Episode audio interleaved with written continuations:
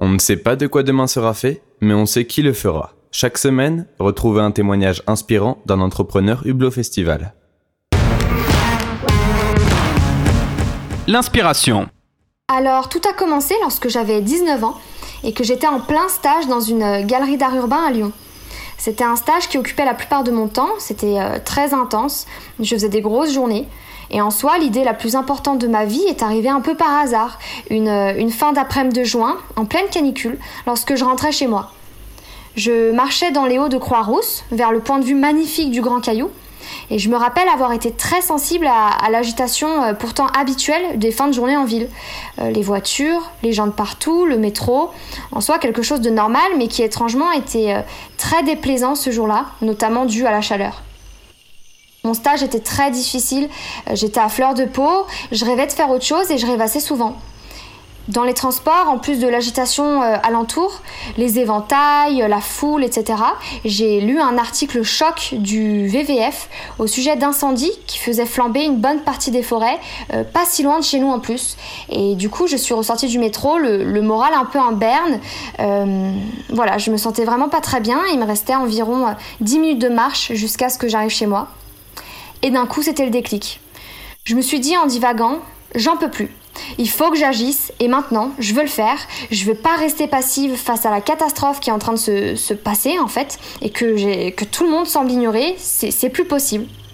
Tout au long de mon trajet, en fait, je me rappelle très clairement, L'idée qui venait de me traverser me, semblait de plus en plus cohérente et réalisable, euh, d'autant plus que mon stage était en, association.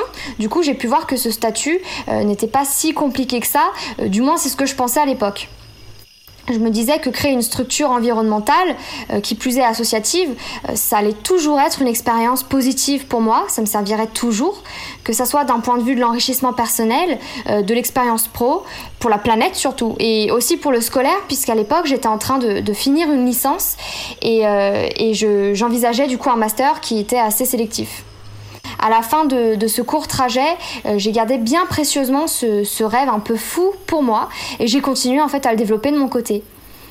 Un soir à table, j'ai déballé mon sac à mon compagnon, euh, sans trop d'attente d'ailleurs, parce que j'ai toujours en fait beaucoup d'idées qui, viennent comme ça, et du coup j'étais persuadée que celle-ci allait en rester là en fait, euh, même si je me disais que c'était le moment adéquat pour lui en parler.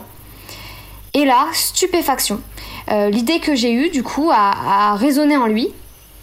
Il s'est tu et il me sort euh, lance-toi. Fais-le, c'est une super idée.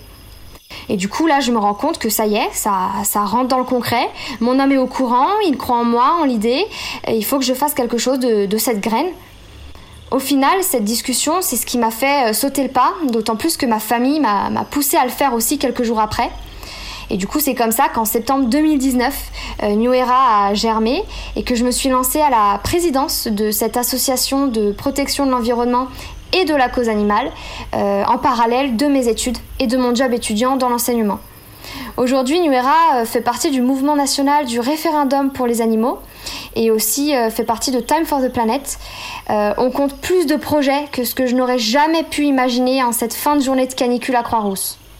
Un an et demi après, et malgré un confinement qui est tombé après euh, seulement à peu près six mois d'activité, notre association prospère et je regrette absolument pas de m'être lancée malgré le fait que, euh, que j'étais très jeune et que ma situation était bien remplie à l'époque.